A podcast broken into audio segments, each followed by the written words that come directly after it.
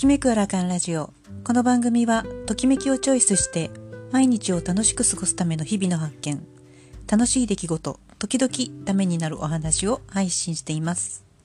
こんばんはちかです。今日は一日一つ気になることがあったのでそちらに関して、えー、お話をしたいと思います。えっとですね今日何が気になったかというと救急車が多かったんですね。何台何回確認したかな。今記憶にあるだけでも4回ぐらいは救急車の音を聞いた気がします。いつもよりも少し多いなと感じていたんですけれども、えー、連休中何か体調を崩しやすかったのかあるいはま事故が起きたりとかいろんな原因があると思うんですけれどももうすぐ連休が終わりになる今日ですね。皆さんはどんな体調を今維持していらっしゃいますか、えー、バージニア工科大学の研究なんですけれどもその結果によると5日間高脂肪の食事をとるともうそれだけで、え、筋肉がブドウ糖を代謝してエネルギーに変えるメカニズムに異変が起きてしまうんだそうです。えー、そうするとやはり、まあ、一気に体調は崩れますし生活習慣も崩れやすかったり、まあ、一番きっとこの研究結果だと食べ過ぎが原因になってるのかなと思います。そしてこの中で運動されている方は割とまあ感覚的にそうでもないのかな。私も最低でも、え、30分弱くらいは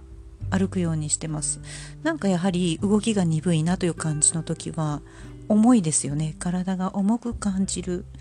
感覚的にそういう風に感じられたら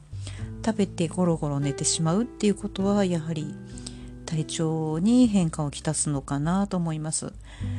え、コロナ禍にあって、まあ、運動不足っていうのはやはりを引きずってるっていう感じで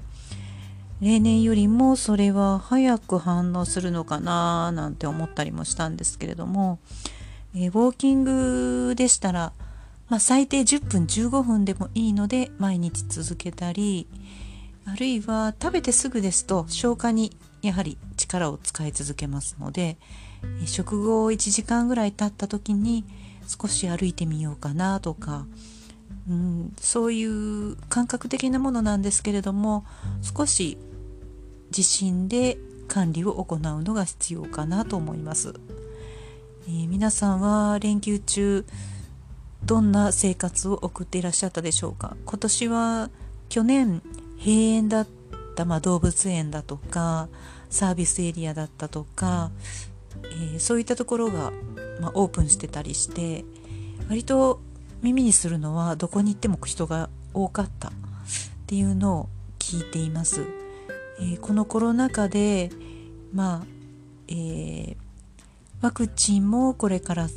どんどんされていきますしワクチンでもし体調が悪くなった時に、病院に行かれる方が多いと思うんですけれどもそれプラスコロナになってしまってまあでも入院がやっぱりできないとかってなると不安ですよね。なので一人一人の体調管理は特に今大事かなと思って今日この配信をしてみました。是非皆さん連休残りわずかですけれども少し運動ウォーキングなどを取り入れて体調管理を戻していってくださいませ。では今日はこの辺で失礼します。